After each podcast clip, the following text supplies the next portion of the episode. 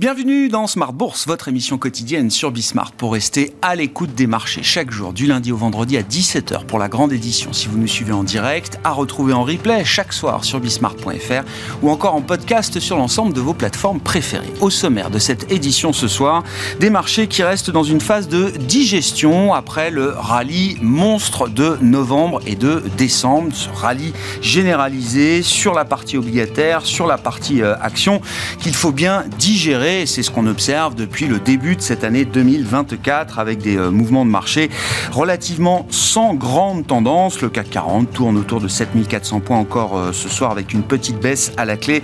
Vous aurez le détail et les infos clés de cette euh, séance en cours dans un instant avec Pauline Gratel au démarrage d'une semaine qui sera marquée à nouveau par des chiffres macroéconomiques importants. Après l'emploi américain la semaine dernière, nous aurons le rapport mensuel sur l'inflation aux États États-Unis pour le mois de décembre qui sera publié ce jeudi et qui permettra de valider ou non la poursuite du phénomène de désinflation qu'on a observé euh, tout au long de 2023. Et puis l'autre gros morceau qui euh, attend les investisseurs, ce sont les résultats d'entreprise. Résultats de l'exercice 2023 euh, avec des publications qui vont commencer dès ce vendredi aux États-Unis par les grandes banques américaines, JP Morgan, Citigroup, Wells Fargo, BlackRock également dans le secteur financier, font partie des entreprises qui publieront leurs résultats annuels ce vendredi et euh, offriront peut-être des perspectives, le maximum de perspectives aux euh, investisseurs. En tout cas, ce pilier micro sera évidemment très important pour les investisseurs et les marchés actions, notamment dans cette phase un peu de, de patinage. Discussion à suivre avec nos invités de Planète Marché dans un instant. Et puis dans le dernier quart d'heure de Smart Bourse, le quart d'heure thématique, nous nous focaliserons sur le thème de l'hydrogène, entre euh, promesses, fantasmes, mythes, réalité. Où en est-on de la technologie hydrogène en matière de vecteurs euh, énergétiques, en matière peut-être de carburant futur. Nous en parlerons avec un spécialiste qui analyse ce secteur depuis plusieurs années maintenant et qui a même euh, lancé une nouvelle stratégie euh, tournée vers l'hydrogène. C'est Yann Cordier d'AlphaJet Fair Investors qui sera avec nous en plateau à partir de 17h45.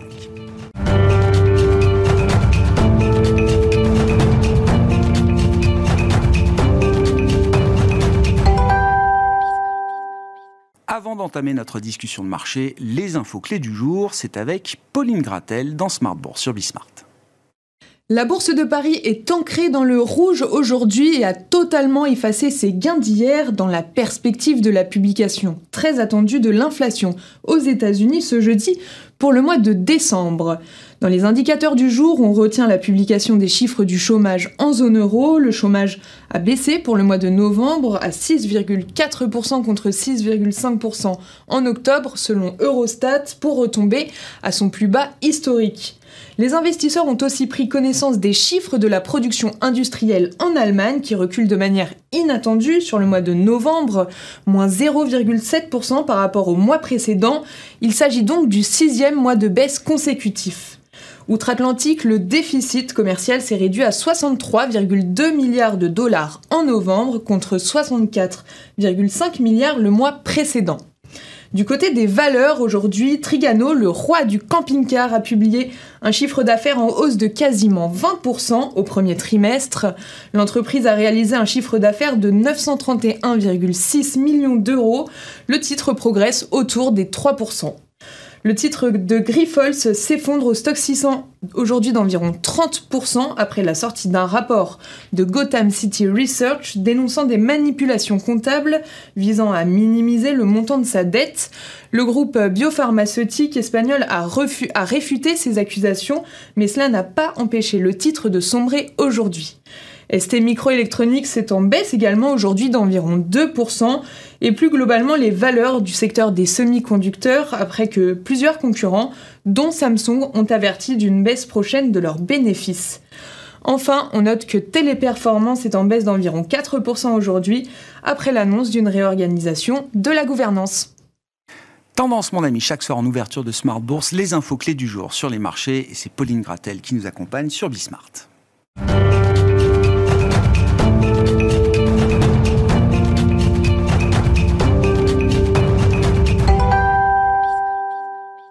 Trois invités avec nous chaque soir pour décrypter les mouvements de la planète marché. Léa Dunan-Châtelet est à nos côtés, directrice de l'investissement responsable de DNCA. Bonsoir Léa. Bonsoir Grégoire. Merci d'être là. Merci à Stéphane Déo de nous accompagner également. Bonsoir Stéphane. Bonsoir. Vous êtes gérant senior chez Eleva Capital et à nos côtés enfin Frédéric Ducrozet. Bonsoir Frédéric. Bonsoir Grégoire. Ravi de vous accueillir dans ce studio. Vous êtes responsable de la recherche macro de Pictet Wealth Management. Parlons macro peut-être pour euh, entamer cette discussion. Frédéric, euh, Stéphane, je me tourne vers vous. Vous êtes toujours une casquette d'économiste pas très loin, euh, Stéphane.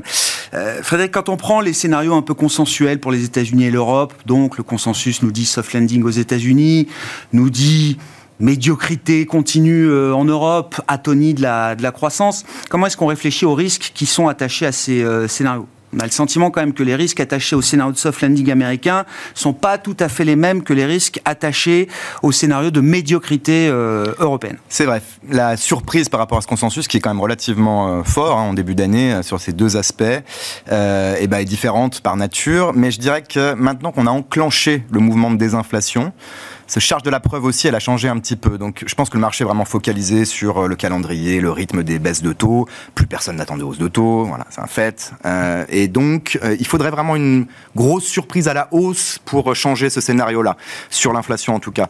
Sur le marché du travail américain, pareil. Euh, on a des bonnes surprises, en tout cas sur les chiffres d'ensemble. On n'a pas de cassure.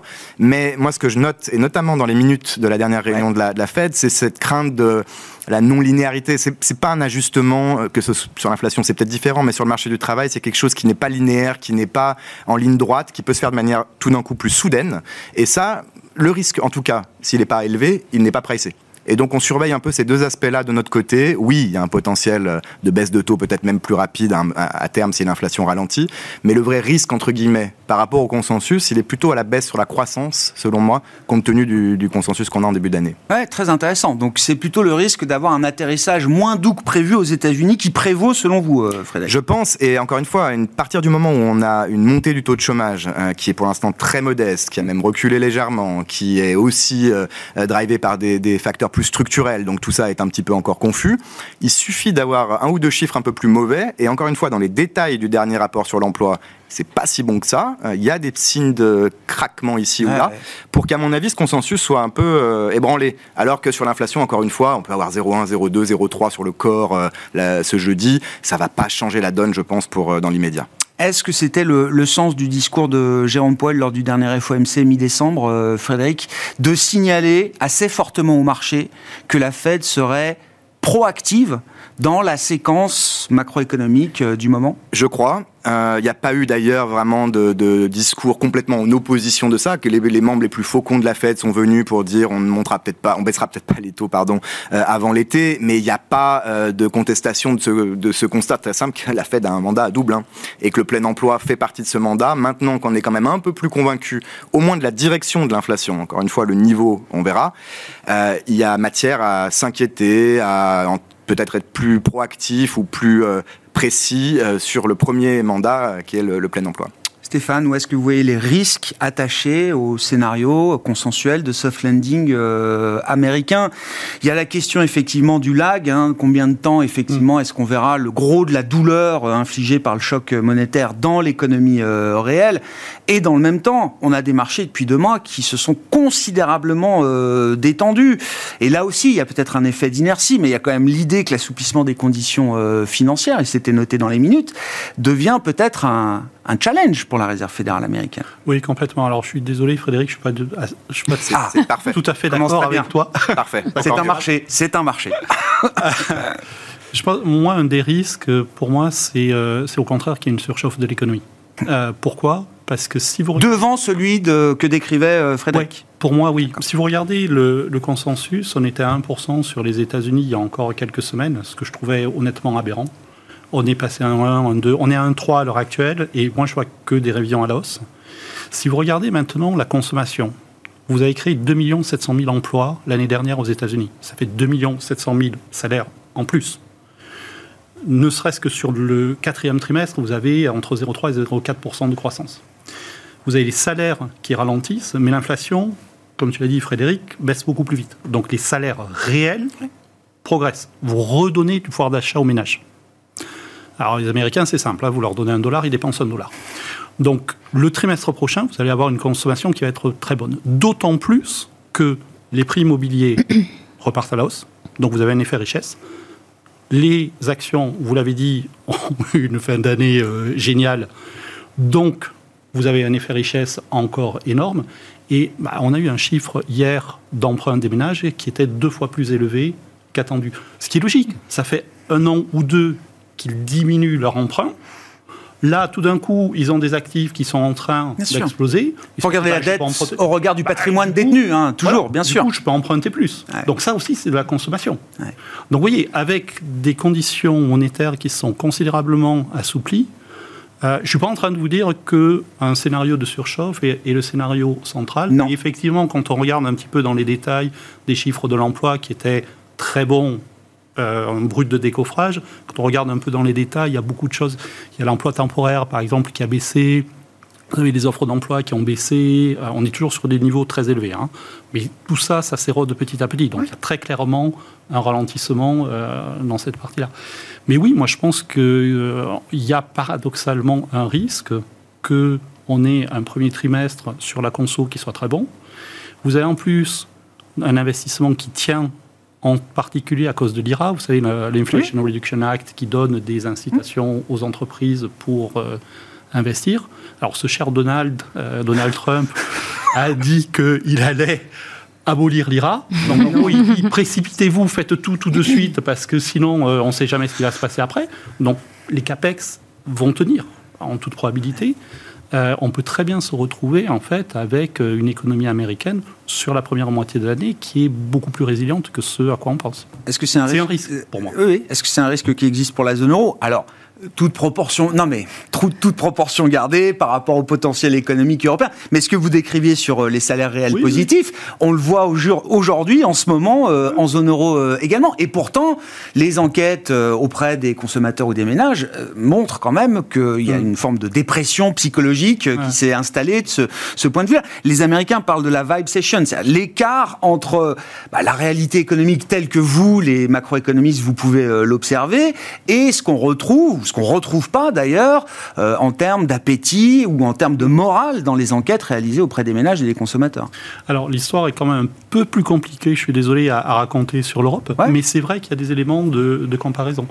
Euh, les salaires, là aussi en Europe, sont maintenant plus dynamiques que l'inflation, surtout que les variations récentes des prix sont très très faibles. C'est-à-dire que l'inflation est toujours élevée, mais parce qu'on compare décembre, le dernier chiffre, euh, à décembre l'année d'avant.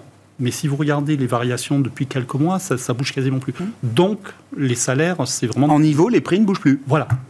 Quasiment plus. En quasiment plus. C'est beaucoup plus. Oui, Donc oui, effectivement, il y a quelque chose comme ça. Il y a un autre élément qui prêche plutôt en faveur de l'Europe, c'est que pendant la période Covid, il y a eu une épargne forcée, parce qu'il y avait plein de gens comme nous autour de la table qui ont perçu un salaire et qui ne pouvaient pas le dépenser puisqu'ils étaient cloîtrés. Euh, donc cette épargne a été dépensé, en tout cas aux États-Unis, en grande partie. Donc ils ont tapé dans leur épargne. En Europe, ce n'est pas du tout le cas. On a toujours un taux. France-Allemagne notamment. Exactement. On a toujours un taux d'épargne qui est élevé. Donc on est toujours assis sur un matelas de cash important. Et, quelle hypothèse vous faites par rapport à la, désépargne ou non des ménages allemands et euh, français dans les prochains mois et les prochains trimestres? Mais Je fais l'hypothèse que euh, cette épargne ne va pas euh, venir en consommation, parce qu'elle n'est pas venue, mais voilà. Mais c'est, pour euh, prendre le jargon de l'INSEE, c'est un aléa à la hausse, parce que si à un moment donné, on se dit, mais finalement, vous avez dit, le taux de chômage est au plus bas historique en zone euro, si à un moment donné, les ménages commencent à se dire, mais finalement, est-ce que j'ai besoin de toute cette épargne? On peut avoir une partie de l'épargne qui arrive en conso. Et donc là, oui, effectivement, une fois de plus, c'est pas mon scénario central. Je comprends. Non, on parle de scénario de risque. Mais c'est potentiellement quelque chose qui peut contribuer à avoir des surprises à la hausse sur la consommation en Europe. Frédéric, où est-ce que vous voyez les, risques pour le, scénario euh, européen Donc la médiocrité, ça fait un an qu'il n'y a plus de mm. croissance euh, en Europe. Est-ce que ça continue comme ça? Est-ce que ça peut bouger dans un sens ou dans, un autre? Et puis, euh, pour résumer un peu la partie macro, à, quel moment est-ce que vous voyez des conditions réunies pour que la BCE baisse ses taux et la Réserve fédérale baisse ses taux? Bah, D'abord, on est d'accord sur tout, les données et l'analyse. Et je pense que la seule chose, on a deux économistes, quatre mains, c'est dangereux. Hein. ça fait beaucoup de points de vue et de débats euh, plutôt longs. Non, je pense que le point de désaccord, de débat, c'est la transmission de la politique monétaire. Je pense que c'est ça, parce que je suis d'accord pour l'Europe et je pense qu'elle est plus rapide, cette transmission de la politique monétaire. On a quand même un certain nombre d'éléments, une bancarisation et un système qui fait que ça va plus vite et que le pire est derrière nous. Donc je suis assez d'accord avec ça. Également, les salaires, à mon avis, un marché du travail qui est OK, mais j'ai du mal à voir des salaires euh, accélérés pour toujours en zone euro non plus, avec une croissance à la, quand même un peu molle. La BCE va être rassurée vis-à-vis de ce risque la BCE, une obsession. Hein, euh. La BCE, je pense, il y a une forme de, prétexte aussi. Hein. Quand Isabelle Schnabel, qui connaît ses données, qui connaît ses inquiétudes, qui connaît son sujet, vous, vous dit entre les lignes quand même qu'elle est prête euh, et que c'est qu'une question de calendrier, ça va venir. Donc peut-être que ce sera que le mois de juin, ce qui est d'ailleurs mon scénario encore. Euh, peut-être que ce sera avril, mars, c'est pas ça qui est plus important, je pense. En revanche, effectivement, cette transmission. Euh, bah, ce sera aussi le rythme, ce sera plein d'autres choses. Est-ce que l'épargne est utilisée? Est-ce qu'effectivement le reste de l'économie tient? Est-ce que la divergence entre une Allemagne quand même complètement à la traîne et des pays comme l'Espagne parlons pas du Portugal ou de la Grèce qui, vont mieux, euh, va se réduire? J'en doute un peu, la France au milieu. Euh, et puis pour juste terminer, parce que les États-Unis, c'est ça, je pense, le point quand même important. Je pense que euh, ce qui compte, c'est l'accès au crédit et le coût de financement, et que c'est pas parce qu'un taux baisse pendant deux mois que ça va changer la donne pour des entreprises high yield ou investment grade qui ne sont pas encore refinancées, oui, qui vont devoir pas se financer à trois fois plus cher, mais deux fois et demi plus cher. Mais oui, ça restera plus cher. Pour moi, c'est un process. Ça en tout cas, c'est pour moi l'erreur que j'ai faite personnellement aussi en termes de time de transmission de cette politique monétaire l'année dernière, si c'est effectivement le cas, ça devrait encore être devant nous pour une grande partie. Et donc, vous dites, toute chose égale par ailleurs, le bon timing pour une première baisse de taux, c'est plutôt fin du premier semestre, que ce soit la Fed ou la BCE Oui, je pense que pour des raisons à la fois techniques, parce qu'il vous faut un certain nombre de chiffres, euh, peut-être que janvier, c'est une, euh, point d'interrogation totale sur l'inflation, c'est quand même le mois normalement où on révise un certain nombre de prix sur les menus des restaurants ou des magasins. Il va y avoir un problème de saisonnalité, il va y avoir un problème de mesure. Eurostat va nous mettre un bazar pas possible, poids. On va pas savoir quoi en faire, donc une banque centrale a intérêt à attendre. Pour attendre le chiffre de février, vous êtes déjà quasiment en avril, parce qu'il y a un petit délai. Et donc voilà, peut-être qu'on peut attendre le mois d'avril, on verra. D'accord. Bon, sur le timing, pour conclure là-dessus, euh, Stéphane Oui, alors euh, pour le coup, là, je suis d'accord. donc, plus, que, oui, plutôt plus tard que ce que le marché voit aujourd'hui. Oui, parce que en fait, vous avez une réunion début mars, je crois le 7 mars. Oui, j'ai le calendrier, parce que le calendrier est important dans ce genre d'affaires. Puis, 11 avril. Euh, oui, c'est ça. C'est ça. Bon, ça, j'ai juste. Qu'est-ce que vous savez le début mars? Début mars, vous savez que vous êtes en récession parce que les, chiffres économiques, en particulier en Allemagne, sont euh, pas bons. Donc, on aura très certainement un quatrième trimestre négatif à ouais. Vous aurez les chiffres d'inflation de janvier qui seront certainement bas parce qu'il y a des effets de base. Donc, euh, une fois de plus, on va comparer avec. Euh, Dès le mois de janvier, ces effets de base vont être favorables? Dès Il y a janvier, février, mars, vous avez trois effets de base importants. D'accord. Moi, avec des simulations, euh, alors effectivement, il y a énormément d'impondérables, donc euh, je ne voudrais pas euh, citer des chiffres précis, mais on peut arriver très proche de 2% ah. dès février. Donc on aura le chiffre préliminaire fin février. début mars, ils savent que l'inflation est nettement au-dessous de 2,5, mm. qu'on a une récession, et ils publient leurs prévisions de croissance. D'accord. c'est la règle du jeu.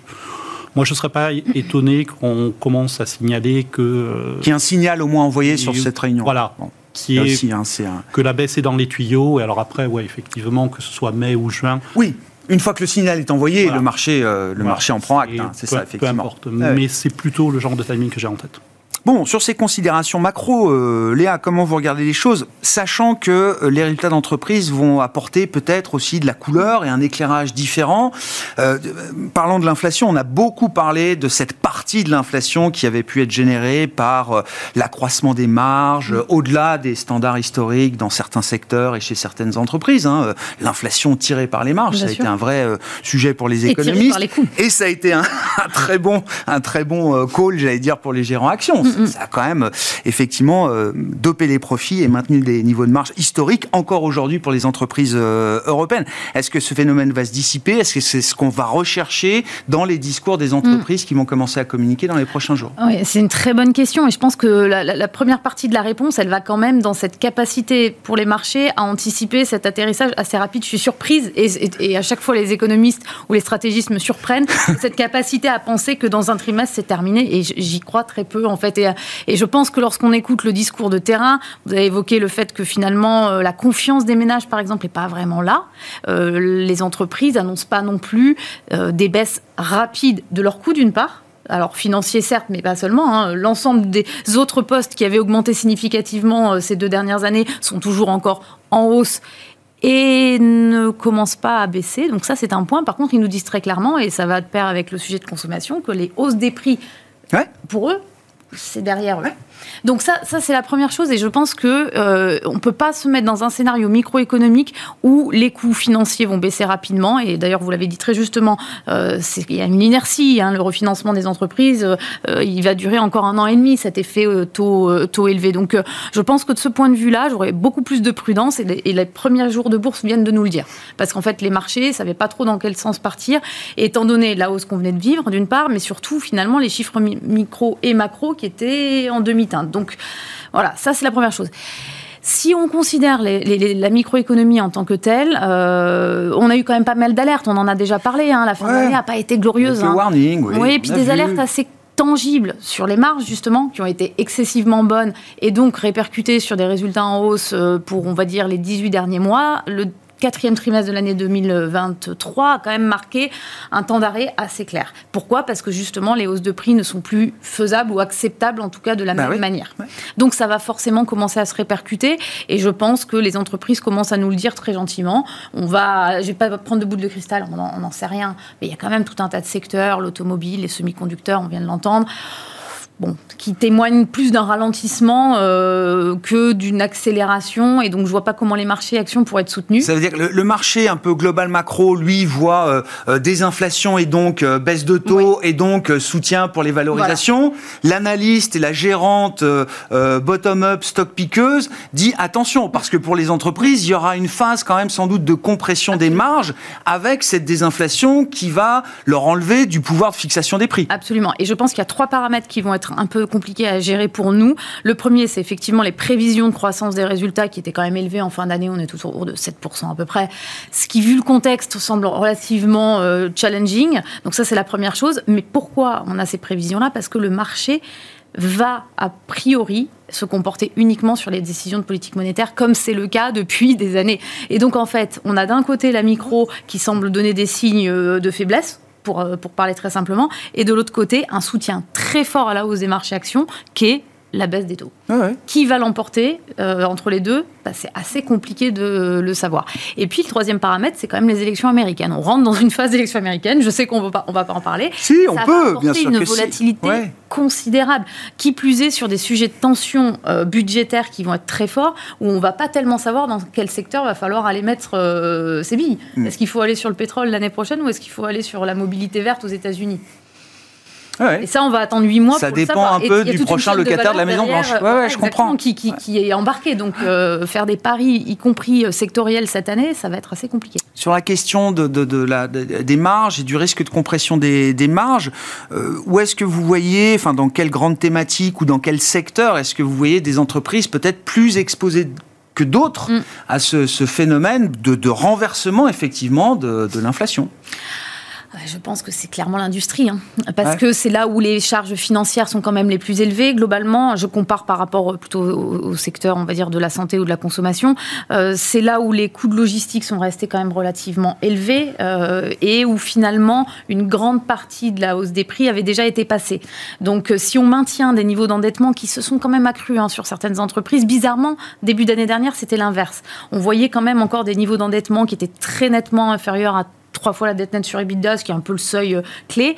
Euh, là, progressivement, euh, on sent les entreprises qui, qui, ont des difficultés dans ces secteurs où il y a des investissements à faire, mmh. ben, à maintenir des niveaux d'endettement faibles, forcément. C'est comme l'immobilier, quelque part. Donc, c'est vrai que là, il y aura des sujets sur, la, sur, sur les marges. À l'inverse, je pense, de secteurs comme la santé, qui n'ont toujours rien fait. Non. Je sais, c'est ma marotte. Et c'est pas qu'une marotte. C'est-à-dire a un moment, c'est quand même les secteurs les plus agnostiques du cycle qui n'ont rien fait, qui sont revenus sur des niveaux de valorisation et qui n'ont en général pas beaucoup d'endettement, pour parler juste de cette charge-là.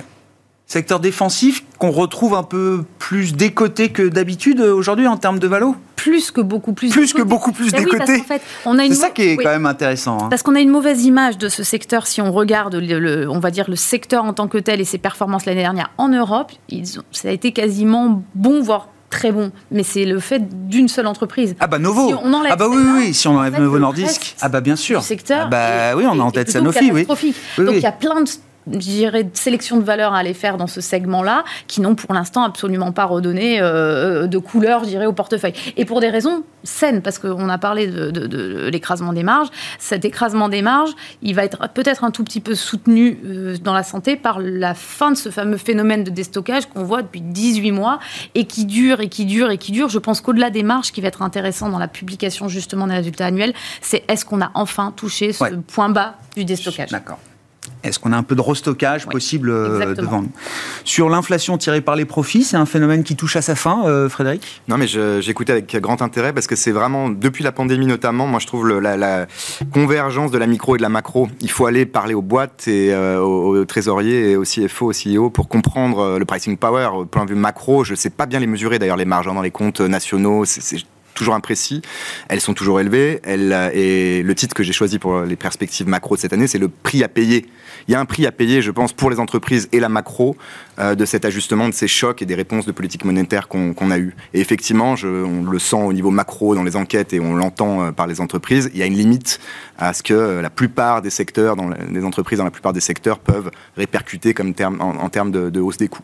Maintenant, je pense qu'il y a aussi un deuxième point, c'est qu'on va avoir une, une inflation qui est volatile pour longtemps. Mhm. Euh, Je ne sais pas où elle va s'arrêter, 2, 2,5, 3 en dessous, mais je suis certain qu'elle sera volatile. Et on va se faire emporter par le marché, c'est quand même sur deux euh, données de publication d'inflation avec 10 points de base d'écart euh, sur par rapport au consensus Bloomberg que le rallye est vraiment Ouais. commencé seulement. Donc c'est la marge d'erreur. Et là-dessus, euh, je pense que ça va continuer. On peut avoir des surprises à la baisse d'abord, puis à la hausse pour des questions totalement techniques aussi euh, et d'autres impondérables.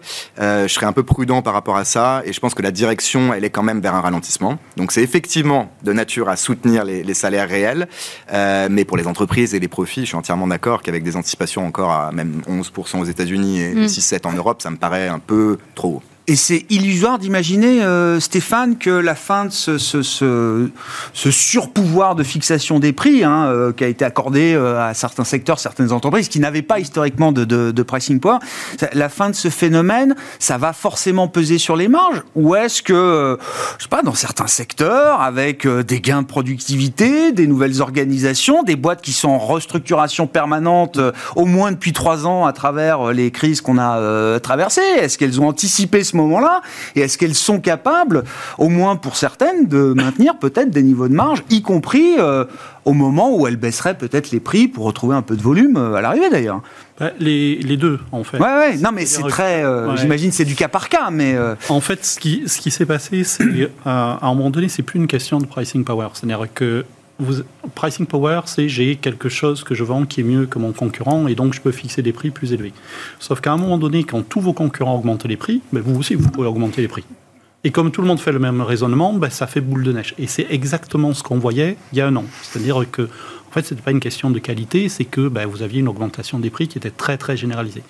J'ai décortiqué les chiffres de novembre, on n'a pas encore les détails de, de décembre. Vous avez 80% des secteurs maintenant où l'inflation baisse. Donc cette belle histoire où tout le monde augmente les prix, donc moi aussi je peux suivre, et donc tout le monde fait pareil, etc., elle est exactement la même, mais inversée maintenant. C'est-à-dire que plus personne augmente les prix, donc plus personne ne peut augmenter les prix. Donc il y aura forcément quelque chose qui va se passer sur les marges. Par contre, j'avais regardé quel est le niveau de croissance dont on a besoin pour avoir une croissance des bénéfices. Et en fait, ce dont on s'aperçoit, c'est que décennie après décennie, le niveau de croissance nécessaire baisse petit à petit. Donc les boîtes ont fait des efforts sur les coûts, sur l'efficacité. etc. À 2,5% de croissance mondiale, on peut faire le même, le même euh, résultat. J'entends que ça tout saute à ma gauche, mais... Et donc, Ouais, ouais. enfin, moi, je me souviens, il y, a, il y a un an ou deux, on me disait, ben, les, les marges sont mean reverting, elles reviennent à la moyenne. C'est faux. Elles ne reviennent pas à la moyenne. Elles reviennent à un niveau qui n'est pas exactement le même. Et puis, il y a, y a un autre exemple qui est euh, tout bête, mais euh, Donc on a franchi quand même des paliers Ouais. en termes de marge si vous qu'on va pas regardez- redescendre. Si vous regardez le taux effectif d'imposition des entreprises aux États-Unis, il a été divisé par 3 depuis la Seconde Guerre mondiale.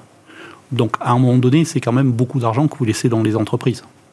Donc là aussi, ah ben oui, Là, je tout saute aussi. Mais je- je vais ah ben si. Alors, bah, Léa... Et, Alors, du coup, si, et ça- du coup, le, le niveau de marge après impôt, il est forcément beaucoup plus élevé qu'il l'a été, euh, qu'il l'a été avant. Donc, qu'il y ait une érosion des marges, c'est sûr.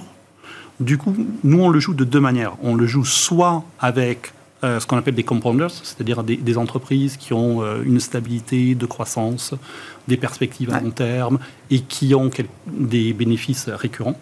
Et en fait, quand vous regardez en fin de cycle, parce que c'est quand même une histoire qui ressemble à une fin de cycle, hein, le marché paye beaucoup pour ces, entreprises-là qui arrivent à maintenir les marges. En début de cycle, tout le monde mmh. augmente les marges. Ah Donc, ce n'est pas discriminant. En fin de cycle, les, les marges tiennent. Mm. Et Donc ça, c'est le shift un peu défensif vers des secteurs plus, défensifs. Hein. Et l'autre shift, c'est on fait du, du barbell, on, prend les deux extrêmes, c'est il y a des valorisations sur certaines entreprises qui nous semblent juste déraisonnables et où il peut y avoir un potentiel de rebond assez important. En fait. Alors, je ne vais pas reprendre tous les points sur lesquels je ne suis pas d'accord, mais il y en a quand même beaucoup. Euh, le, point des, des, marges euh, qui ne peuvent pas revenir en arrière et, de, cette, euh, de cette surinflation des coûts qui, qui, va baisser, c'est faux dans beaucoup, beaucoup de secteurs. Le premier, vraiment devant tous les autres, c'est l'automobile. C'est-à-dire que c'est la première chose que vous disent les constructeurs automobiles aujourd'hui et les équipementiers qui vont avec. ils vous disent ça sera impossible de maintenir les marges qu'on avait avant. Et quand on voit la valeur du secteur, d'ailleurs, le marché n'a jamais anticipé un changement de statut de ces, euh, ces entreprises-là sur le plan boursier. En fait, ils, estiment l'inflation non plus sur euh, les sujets qui étaient liés au Covid euh, ces deux, trois dernières années, mais sur la transition technologique qu'ils doivent faire. Et cette transition technologique, elle est là dans plein de secteurs. L'intelligence artificielle, elle vient bouleverser toute la partie des secteurs où il y avait des contenus, notamment donc dans les médias, mais aussi dans tout ce qui est récupération de données, par exemple pour la science, je pense à des sociétés comme euh, Relix, toutes ces sociétés-là vous disent, mais en fait, on est extrêmement challengé sur nos marges pour des questions de, euh, rupture technologique, non, de rupture technologique, ah. sur lesquelles, un, on a pas forcément investi. On a en fait plus de barrières à l'entrée par rapport à d'autres. Deux, on a des difficultés de recrutement énormes. L'automobile l'a pointé du doigt mmh. clairement en disant de toute façon, si on doit aller chercher les bons sur ces sujets de l'électrification, d'abord ils sont pas nombreux, il va falloir les payer très cher. Donc euh, il y a quand même, et là, alors là j'ai pris que ces deux exemples, et je pense qu'on peut le mettre dans l'énergie, on peut le mettre sur les bâtiments, euh, euh, tous ces secteurs-là qui sont touchés par des ruptures technologiques et ils, sont, ils font une grosse partie de la cotation, vous disent pas que, que, leurs marges ne sont pas challengées et au contraire. Donc ça, ça je suis pas. Je, suis pas d'accord. je, passe sur le sujet de l'optimisation fiscale parce que elle est, elle est, euh, c'est un sujet particulier et donc on, pourrait y passer beaucoup de temps. Donc euh, il y a beaucoup d'optimisme dans ce que vous avez dit, euh, qui, ne, qui, ne, se confronte pas quand même à la réalité aujourd'hui des, entreprises. Mais c'est mon point de vue en tout cas. Oui, mais il y a une vue macro, une vue micro, et l'intérêt de, de, confronter ces points de vue. Ouais, non, mais j'ai du mal à m'exprimer parce que c'est pas du tout ce que j'ai dit. Ah j'ai pas dit que les marges n'étaient pas sous pression j'ai dit qu'on revenait pas à la moyenne, ce qui n'est pas du tout pareil. Qu'on a franchi euh, des paliers, quand le, reviendra quand le taux d'imposition des entreprises est divisé par deux, c'est pas de l'optimisation fiscale, c'est juste je paye mm. moins d'impôts, donc j'en laisse plus pour l'actionnaire. Ça c'est structurel. Bien sûr. C'est euh, et sauf à me à faire le pari que Trump va multiplier par deux les impôts. ce qui est possible, hein, on ne sait jamais avec Donald. Mais euh, je pense qu'effectivement, il y a une question de pression sur les marges. Ça, on est tous d'accord, une fois de plus, les, prix n'augmentent plus, enfin, ou beaucoup, beaucoup moins qu'ils ne l'ont fait avant. Après, euh, la question, c'est toujours, c'est toujours pareil, c'est où est-ce qu'on met le curseur mm. C'est est-ce qu'on est un petit peu, beaucoup, passionnément ou à la folie euh, pessimiste sur, sur les marges? Moi, cette histoire-là, je, je l'entends depuis plusieurs années et euh, en tout cas, pour l'instant, les marges, elles tiennent. Mm. Euh, chaque période de résultats depuis 3-4 euh, ah oui, bah, on a des surprises sur les EPS supérieures aux surprises sur les chiffres d'affaires. Et ça coïncide toujours d'ailleurs un petit coup de boost du marché. Hein. Voilà, les marges tiennent, etc. Donc il y, a quand même quelque chose qui est en train de se passer inévitablement sur les marges. Il y, a deux choses, il y a deux réponses à ça. La première, c'est que premièrement, le marché n'a pas payé pour les sociétés dont les marges étaient résistantes, en tout cas pas en 2022 et pas en 2023. Non. Donc ça, c'est ça, c'est un point important parce que cette résilience qu'il y a dans certains business models ne s'est pas concrétisée euh, dans les performances boursières. Donc ça, j'y crois.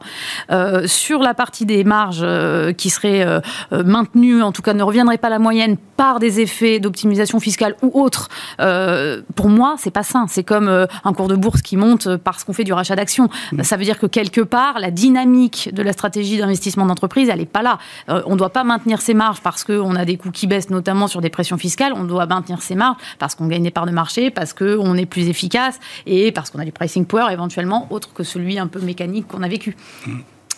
Bon, on verra. La vérité est devant nous euh, avec la période de publication des résultats du quatrième trimestre qui sera voilà la séquence euh, immédiate des prochains jours et des, prochaines semaines. Euh, je veux bien qu'on dise un petit mot de la Chine aussi, Frédéric. d'ailleurs, je ne sais pas d'ailleurs quelle est la question à poser. non mais je vais répondre. Du coup? Oui, ben voilà. Du coup, la réponse est facile. Non, mais si. Est-ce qu'il y, y, a au moins je laisse pas Ouais, un, truc en 2024 avec la Chine qui serait une histoire un peu plus positive que ce qu'on a vécu depuis euh, deux ou trois ans maintenant. Alors, je vais garder la vue quand même relativement positive qu'on a à court terme.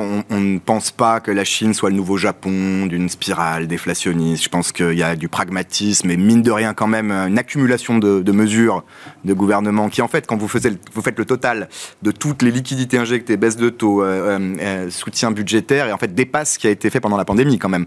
Alors, en fait, c'est une mauvaise nouvelle. Parce que compte tenu de c'est quasiment 10% du PIB qui a été euh, d'équivalent de soutien à l'économie et qu'on n'a pas de reprise, c'est que le mal est plus profond. On parle de confiance du consommateur, elle est à la cave euh, pour, tout, pour un moment et il va falloir qu'il se passe quelque chose. Et je pense que vraiment ça reste du côté de l'immobilier, hein, un moment vraiment de, nettoyage, entre guillemets, euh, plus clair pour que les investisseurs et le consommateur vraiment euh, retrouvent un peu ces animal spirits. Mais c'est inquiétant quand même, au-delà du court terme, parce que je crois que même plus fondamentalement en réalité, bon, on aura les élections à Taïwan euh, ce week-end, euh, je crois que le risque, il est euh, de le prix à payer pour la Chine, c'est une croissance potentielle plus faible, plus mm. faible, plus faible chaque année qui passe. La démographie n'a fait qu'accélérer ce déclin pendant la pandémie. Le marché immobilier, c'est l'économie, notamment en Chine, avec la construction et l'investissement qui va derrière, il n'y en a plus. Le moteur de relance, il n'est pas là. Et surtout, dernier point, Xi Jinping a décidé et officialisé, je crois, en décembre, pendant cette euh, conférence qui tient tous les cinq ans sur les, affaires étrangères, le ton durci hmm. sécuritaire, la sécurité du pays avant la croissance. Donc ça fait quand même beaucoup euh, de poids euh, d'obstacles structurels à long terme. Oui, je pense qu'on peut avoir un petit rebond, euh, qu'il y a toujours un commerce interrégional qui, qui, se développe, que c'est pas qu'on a touché le point bas, j'espère, mais, euh, mais d'un point de vue purement court terme. Au-delà, c'est pas très réjouissant avec des effets d'entraînement, alors qu'ils sont peut-être très différents aussi de ceux qu'on pouvait avoir dans le, la décennie passée, euh, d'une certaine manière. Tout à fait. Et puis on peut espérer bien sûr qu'il y ait un changement, enfin, l'éclatement de ce monde, la fragmentation, ça présente aussi des opportunités pour d'autres pays, l'Inde évidemment, qui d'ailleurs quand même devrait avoir un petit coup de mou parce que c'était bien passé jusqu'ici, euh, la Corée, d'autres pays en Asie euh, qui, qui ont toujours ces liens. Si le reste du monde tient, il va y avoir un, moteur qui peut remplacer en partie le moteur chinois. Mmh. Mais au-delà, il va falloir apprendre à vivre avec une croissance chinoise de peut-être 3,5-4% à terme, ça fait un gros changement. Et vous disiez, euh, Stéphane, si les problèmes de la Chine sont connus, ils se matérialisent beaucoup plus vite que ce qu'on pouvait imaginer il y a encore quelques temps. Hein. C'est, le, non? C'est pas vous qui dites ça euh? Si, si. si, si je sais plus. Si, si, si. Non, mais le phénomène démographique, la baisse de la croissance potentielle, etc., ça, ça arrive plus vite que ce qu'on pouvait euh, imaginer. Euh. Pour moi, en fait, je ne vais pas redire ce qu'a dit Frédéric, mais il y, a, trois problèmes. Il y a un problème de croissance potentielle, effectivement, avec euh, la croissance démographique. Il y a le secteur immobilier qui va plomber, je pense, pour assez longtemps la Chine. Et puis, il y a un problème de gouvernance qui est, qui est très clair. Après, ça, c'est la vue macro. Euh, quand vous achetez une action, vous achetez pas le PIB. Ben non. C'est pas la même, le même animal du tout. Et en fait, euh, moi, quand je regarde la cote chinoise, ce que je vois, c'est. Euh, bon, elle a beaucoup baissé, évidemment. Une fois de plus pour de bonnes raisons, mais de manière indiscriminée. C'est-à-dire qu'il y a certains secteurs auxquels je ne toucherai pas, euh, ou je n'essaierai même pas de toucher. Par contre, il y a des secteurs qui ont une croissance extrêmement forte. Nous, on est actionnaire, par exemple, de Pinduoduo, c'est 30% de croissance par an. Mmh. Et c'est des valeurs qui se payent à des prix complètement cassés, parce que simplement c'est la Chine, donc tout le monde est parti de la Chine, tous les investisseurs, et donc les valorisations ont été baissées partout. Et donc, il faut faire attention à la partie macro où effectivement il y a beaucoup de challenges. Après, c'est une tendance classique. Vous prenez le PIB du Japon euh, il y a 30 ans, c'est pareil, c'était du 10%, et puis petit à petit ils ont baissé. Euh, donc de ce point de vue-là, il y, a, un parallèle qu'on peut faire. Mais il faut faire attention euh, en tant qu'investisseur l'argument est assez différent. Ah ouais, j'entends. Parce que Ah ouais. en stock picking, il y a de très belles opportunités et on peut faire pas mal d'argent. Et, et c'est de la performance qui peut se matérialiser. Enfin, Bien pour sûr. ça, il faut qu'il y ait des flux qui reviennent quand même sur ces valeurs. Tout le monde nous dit que c'est ininvestissable aujourd'hui, mais Alors dès moi, je que- ne dis pas ça, par contre. non, mais ce que je veux dire, c'est il y a suffisamment de gens qui pensent que c'est encore investissable pour que justement euh, Bah, pour l'instant, le, ces valeurs que vous ciblez retrouvent quand même euh, euh, de la valorisation. Bah, pour l'instant, vous avez certaines valeurs comme ça qui payent du euh, 15% euh, par an. Donc Oui. même si je me trompe, euh, bah, je suis sur du pour 10%, attendre. 15%, D'accord. donc euh, finalement, je suis patient dans ces, Ouais. dans ces conditions-là. Mais effectivement, si on revient sur des valorisations normales, le potentiel est beaucoup plus fort. Mais pour ça, il faut effectivement que bah, la marée remonte et donc que les investisseurs reviennent. Et ça, pour l'instant, on ne le voit pas. Non, le marché a du mal à trouver son, son point bas. Effectivement, c'est ce qu'on voit encore en début d'année. Euh, on parlait de la gouvernance alors d'un pays comme la Chine, mais je voulais qu'on dise un mot de l'ESG en 2024. Euh, Léa, avec vous, directrice de l'investissement responsable chez DNCA, à quoi ça sert l'ESG en 2024 et comment on pratique l'ESG en 2024 Bah, J'espère que le en 2024, ce sera l'occasion de tirer les leçons.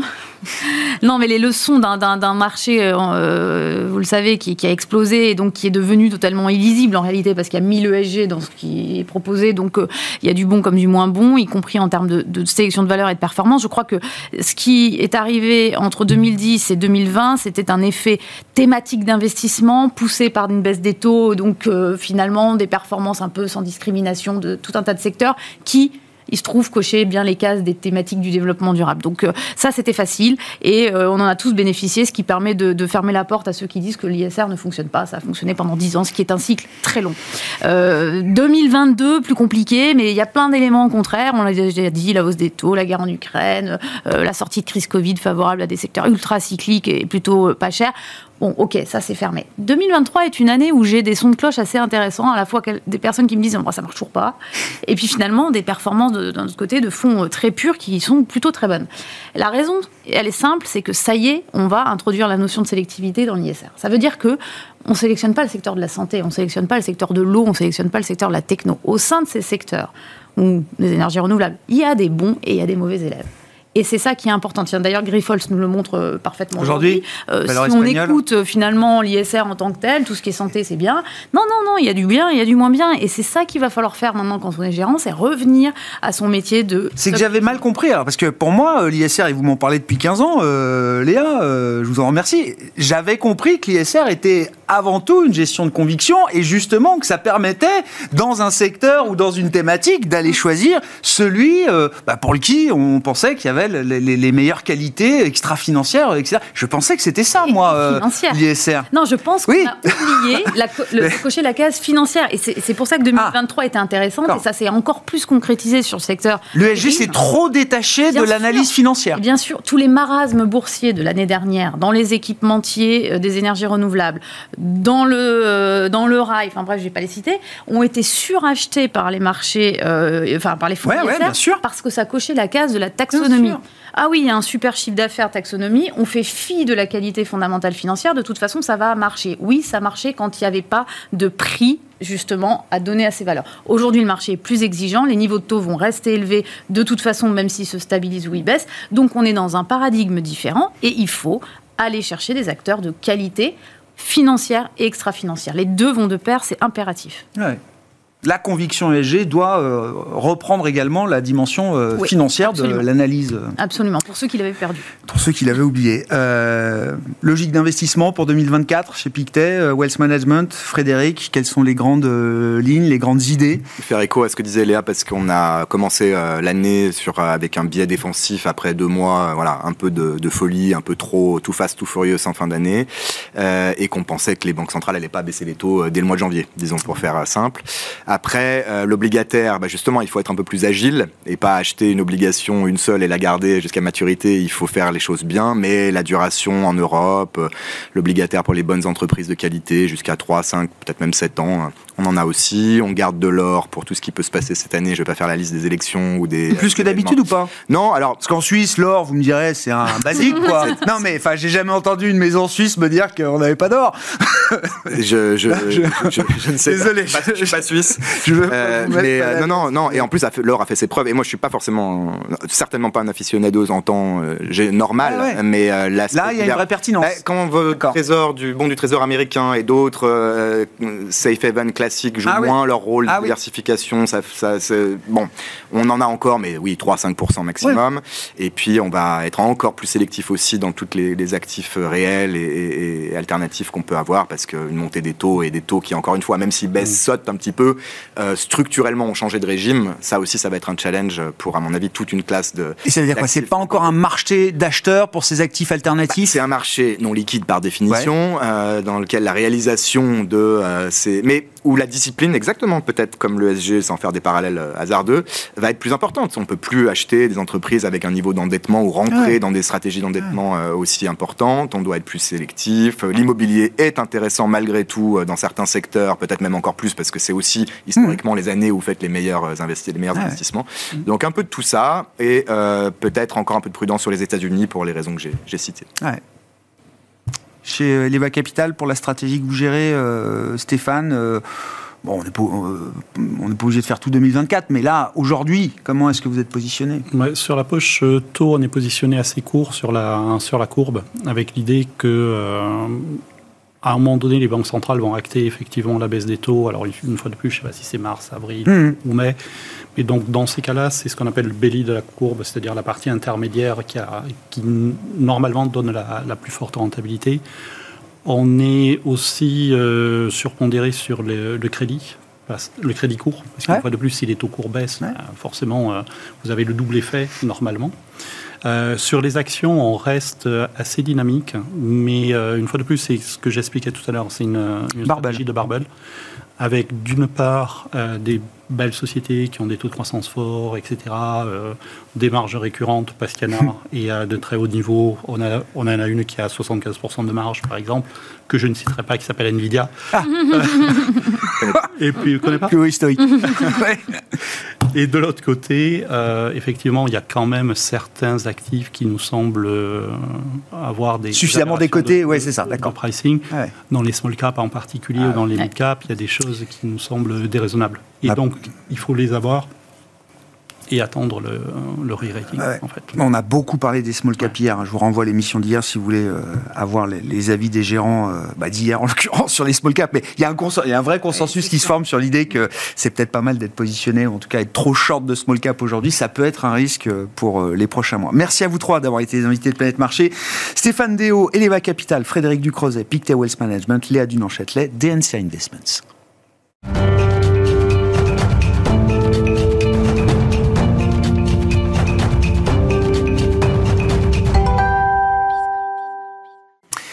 Dernier quart d'heure de Smart Bourse chaque soir, c'est le quart d'heure thématique. Le thème ce soir, c'est celui de l'hydrogène. Et nous en parlons avec Yann Cordier, qui est gérant chez AlphaJet Fair Investors. Bonsoir Yann. Bonsoir Grégoire. Merci beaucoup d'être là. Vous êtes spécialiste de la gestion thématique et ESG depuis euh, près de 15 ans maintenant, je crois, euh, Yann.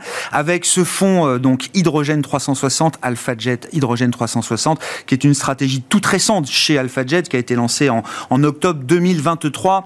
Euh, je voulais qu'on prenne quelques minutes quand même pour faire le point justement sur l'hydrogène en tant que vecteur de, de- d'énergie, en tant que possible carburant euh, également. L'hydrogène, c'est pas une ressource nouvelle évidemment euh, dans le monde. Qu'est-ce qu'on peut dire de la ressource hydrogène et de la manière dont on est capable de l'utiliser euh, aujourd'hui par rapport à hier et peut-être demain également, Yann? Très bien. Ben, en fait, l'hy- l'hydrogène, comme vous l'avez très justement dit, hein, est produit industriellement depuis le de 19e siècle, donc ça n'a rien d'une nouveauté. Mais il a des propriétés qui se révèlent particulièrement intéressantes aujourd'hui. Tout d'abord, euh, sa densité énergétique, qui est euh, de l'ordre de trois fois plus importante que celle du pétrole. hein. Très concrètement, euh, un kilo d'hydrogène a produit autant d'énergie que 3 kilos de pétrole. C'est déjà un premier point dans une industrie décarbonée. C'est quand même un très bon point. Un- une autre chose intéressante, c'est que à l'heure actuelle, enfin, la combustion de l'hydrogène ne rejette pas de gaz à effet de serre, puisqu'elle produit, euh, la combustion d'hydrogène produit de la vapeur d'eau. Et un autre point qui me semble particulièrement intéressant, c'est qu'aujourd'hui, l'hydrogène, en fait, c'est le meilleur moyen de stocker Ah. de l'électricité, euh, notamment venant d'énergie intermittente, et en plus, et ensuite, de la restituer en quelque sorte à la demande. Donc aujourd'hui, c'est c'est un vecteur d'énergie et de peut-être, comme vous l'avez dit, un carburant de plus en plus intéressant pour respecter les accords de Paris, où euh, bah, pour être dans les clous, il va falloir une multiplicité de technologies euh, qui vont se combiner, dont l'hydrogène prendra une part, à mon avis, très importante. Au regard de toutes les caractéristiques que vous décrivez, vous dites c'est impossible quand dans le mix énergétique demain, il n'y ait pas une place importante, significative en tout cas pour, euh, pour l'hydrogène. Absolument. C'est vraiment pour moi l'énergie du futur. Alors, il est vrai qu'il y a eu euh, un petit peu de- de- d'hésitation, hein. on l'a vu encore l'année dernière, euh, sur le thème de l'hydrogène et depuis quelques années. Euh, l'hydrogène a encore ses détracteurs et on oppose un petit peu toujours les mêmes arguments. Euh, c'est, euh, alors, c'est, sa, sa, hum, production est polluante. Bah oui. Alors, ça, c'est vrai pour l'hydrogène gris ou l'hydrogène brun, mais c'est vrai que c'est aujourd'hui 95% Oui. de la production mondiale, donc c'est, c'est un vrai argument.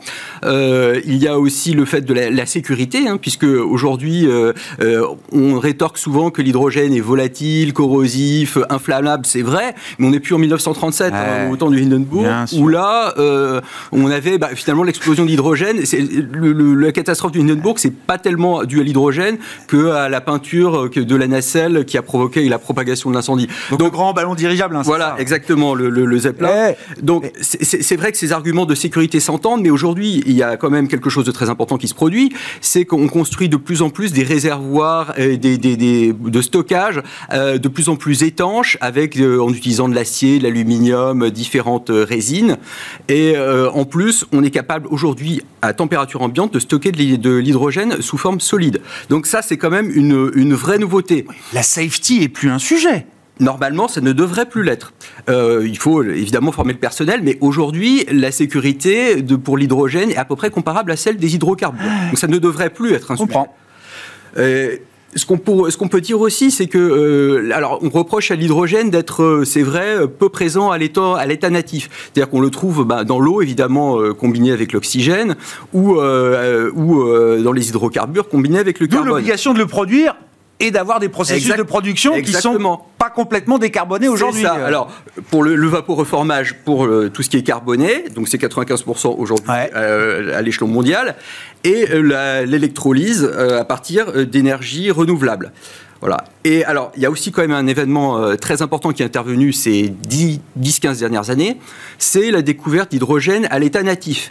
Alors, on, savait qu'il en existait, mais euh, finalement, on s'aperçoit que ça peut être une véritable solution euh, à l'avenir, parce que, euh, alors, l'hydrogène à l'état natif, on en a découvert un petit peu partout. On en a découvert d'abord au Mali, puis en Mauritanie, au Maroc, en Amérique du Nord, en Australie, alors Australie occidentale et méridionale, qui sont très très à la pointe sur le sujet, en Russie et même en France. Vous avez dû entendre parler forcément de la méga découverte euh, à Fochwiller euh, en, en- Lorraine, et c'est extrêmement, c'est extrêmement important parce que d'un côté, c'est la production locale pour des besoins locaux et très bien disséminée sur la Terre, et même tous les océans, et donc il n'y a pas de risque géopolitique, contrairement aux hydrocarbures.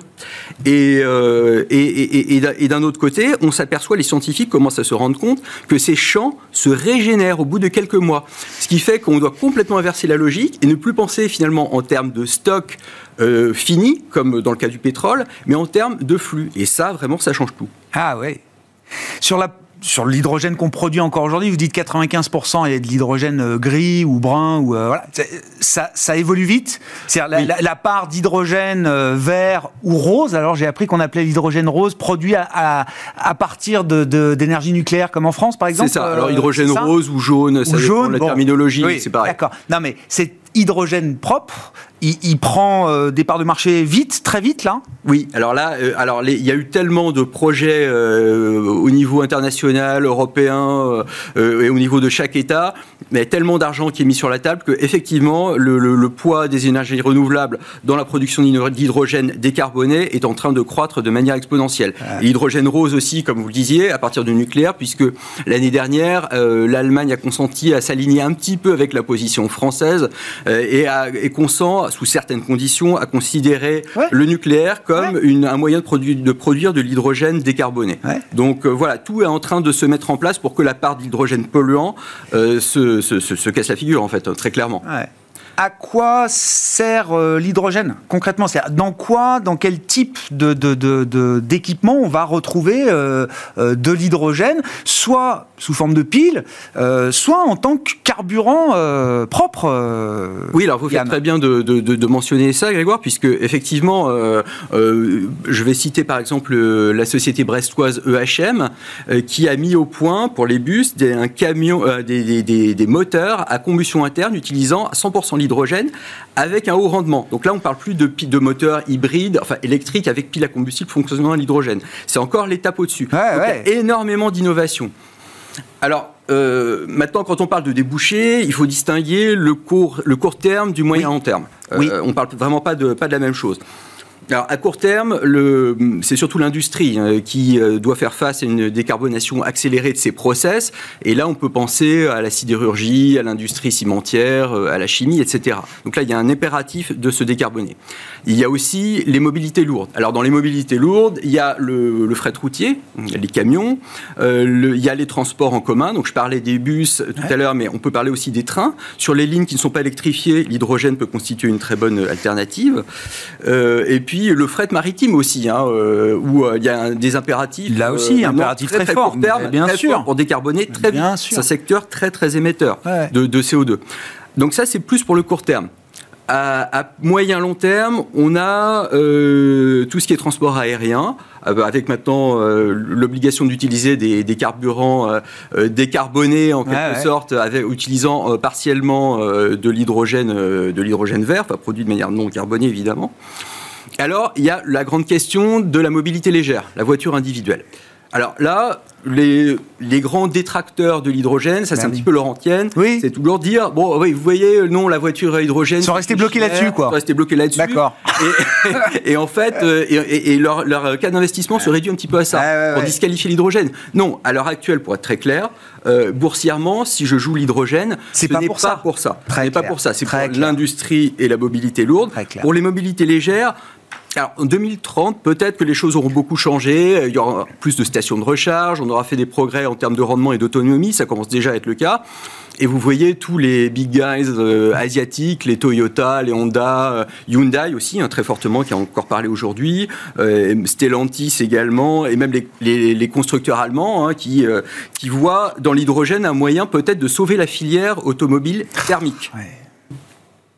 La fin du moteur thermique met tellement à mal les filières de l'industrie automobile que l'hydrogène peut être vu comme euh, une, alors, une porte de sortie ou en tout cas une, une soupape, quoi. Exactement. Pour dire les choses euh, simplement. Je passe sur euh, les, les, les, moyens et les finances publiques dédiées au développement de l'hydrogène, mais on sait qu'on a des grands plans de ce point de vue-là, notamment en Europe, France, Allemagne ont mis quand même des paquets de milliards sur, sur l'hydrogène. Chine, États-Unis Chine également. C'est aussi pour vous donner une idée, la moitié aujourd'hui, à l'heure où on se parle, la moitié de la capacité de production d'hydrogène par électrolyse, c'est en, Chine. Donc la Chine est en retard, elle, est en train de brûler les étapes, et le plan Biden aux États-Unis est en train également de, faire des États-Unis. on retrouve sur l'hydrogène, j'allais dire, à peu près le même rapport de force qu'on peut retrouver sur d'autres technologies ou sur d'autres ou sur d'autres sujets de, transition. Tout euh, en une minute, comment vous vous exposez stratégiquement en tant qu'investisseur gestionnaire d'actifs à, cette, à ce thème de, de l'hydrogène.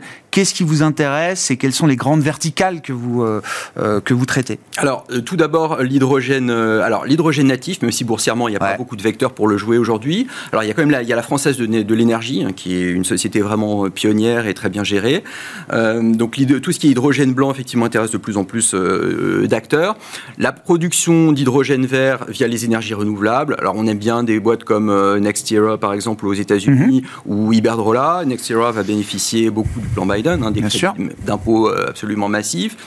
On aime bien aussi tout ce qui est stockage, euh, stockage, alors qu'il s'agisse des grands réservoirs de stockage. Et là, à Cocorico, on a deux grands acteurs français qui sont à la pointe là-dessus, qui, conduisent, qui construisent des gigafactories. On a Forvia ou Plasticomium. On a aussi. et pour ces boîtes-là, c'est pas des petites parts de leur activité? Non, non, non, non, là. Pour Plasticonium, par exemple, on parle de 3 milliards de, chiffre d'affaires euh, en 2030 dans l'hydrogène, ce qui est quand même euh, assez considérable. Euh, on a aussi bah, les acteurs des gaz industriels qui, sont, euh, qui produisent, qui liquéfient le gaz, euh, l'hydrogène et qui le transportent. C'est un maillon clé de toute la chaîne. Là, évidemment, on pense à Air Liquide ou à Linde.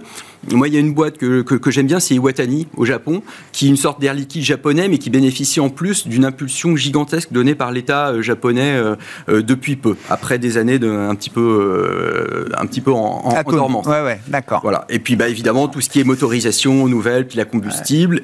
Et le fret maritime, euh, j'aime bien par exemple la société finlandaise Vartila qui est spécialisée dans la fabrication de moteurs pour la navigation. Merci beaucoup euh, Yann, merci pour ce tour d'horizon. Alors on a fait un 360 rapide hein, sur la question de, l'hydrogène dans ce, dernier quart d'heure euh, avec vous. Merci beaucoup d'être venu en parler. Vous êtes gérant chez AlphaJet Fair Investors, Vienne Cordier qui pilote la stratégie AlphaJet Hydrogène 360, qui était l'invité de ce quart d'heure thématique de Smart Bourse ce soir. Merci Grégoire.